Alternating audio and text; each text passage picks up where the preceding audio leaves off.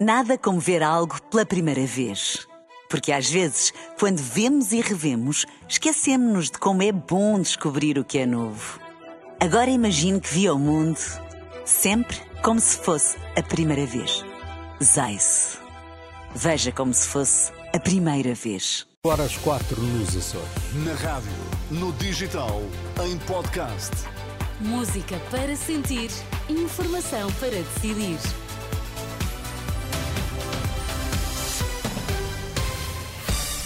Notícias na Renascença, destaque-se a esta hora. É dia de voto antecipado para mais de 200 mil eleitores. Marcelo Rebelo de Sousa será um deles. Caritas em Cabo Delgado apela à solidariedade internacional.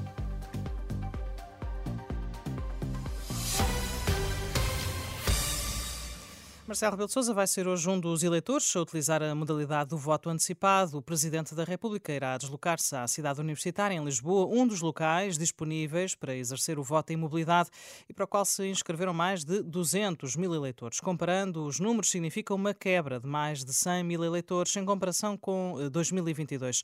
Eh, As 366 assembleias de voto abrem portas às 8 da manhã. Na última noite, Pedro Nuno Santos apelou aos indecisos que confiem nele e no PS nas eleições legislativas marcadas para dia 10 de março. Foi num comício na cidade do Porto.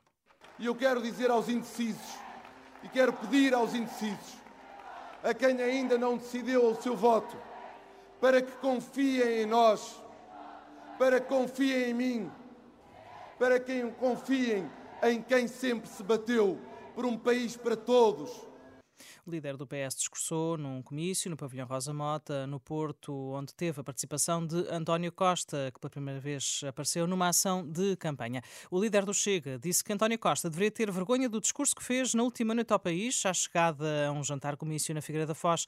André Ventura falou aos jornalistas para criticar a intervenção do ainda primeiro-ministro durante um comício do PS no Porto. Foi uma aparição negativa para o país, porque o país devia ouvir hoje António Costa fazer um balanço da governação dizer o que é que correu mal, o que é que podia ter corrido melhor, dizer que desafios tinha falhado, que desafios tinha conseguido. António Costa foi fazer propaganda, mas repito, uma propaganda com uma grande, grande falta de vergonha uh, e desfaçatez. Eu acho que António Costa devia ter vergonha das palavras que proferiu hoje no Porto. André Ventura voltou a assinalar as semelhanças entre PS e PSD e, questionado sobre se era capaz de derrubar um eventual governo minoritário da AD, respondeu de forma afirmativa. A campanha da AD terminou ao final da tarde em Vila Nova de Famalicão, onde Luís Montenegro se dirigiu aos jovens para dizer que não quer que emigrem. O líder do PSD deu conta das propostas que a coligação tem para os jovens e disse que é deles que depende o desenvolvimento do país. A Iniciativa Liberal juntou na última tarde dezenas de jovens e militantes no Art Club, na cidade do Porto, uma ação concorrida onde voltou a ser repetido o desafio à Aliança Democrática.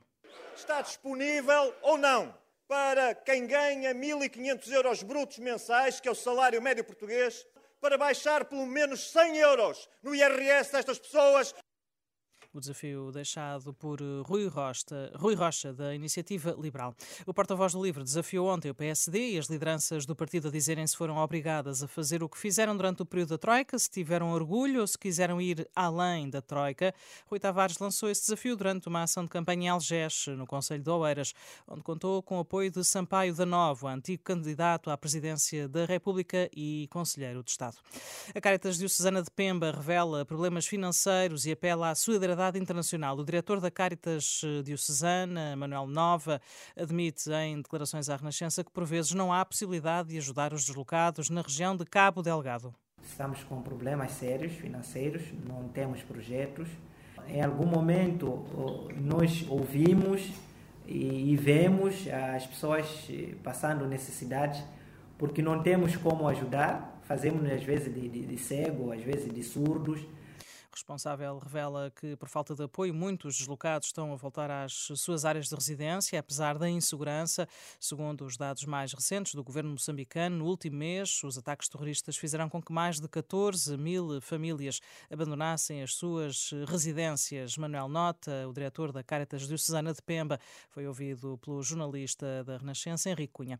Na Ucrânia, Vladimir Zelensky, na última noite, apelou aos, aos países do Ocidente para que forneçam rapidamente mais sistemas de defesa aérea, após a mais recente onda de ataques russos, que provocou pelo menos 11 vítimas mortais. O apelo do presidente ucraniano foi feito na sua mais recente mensagem em vídeo.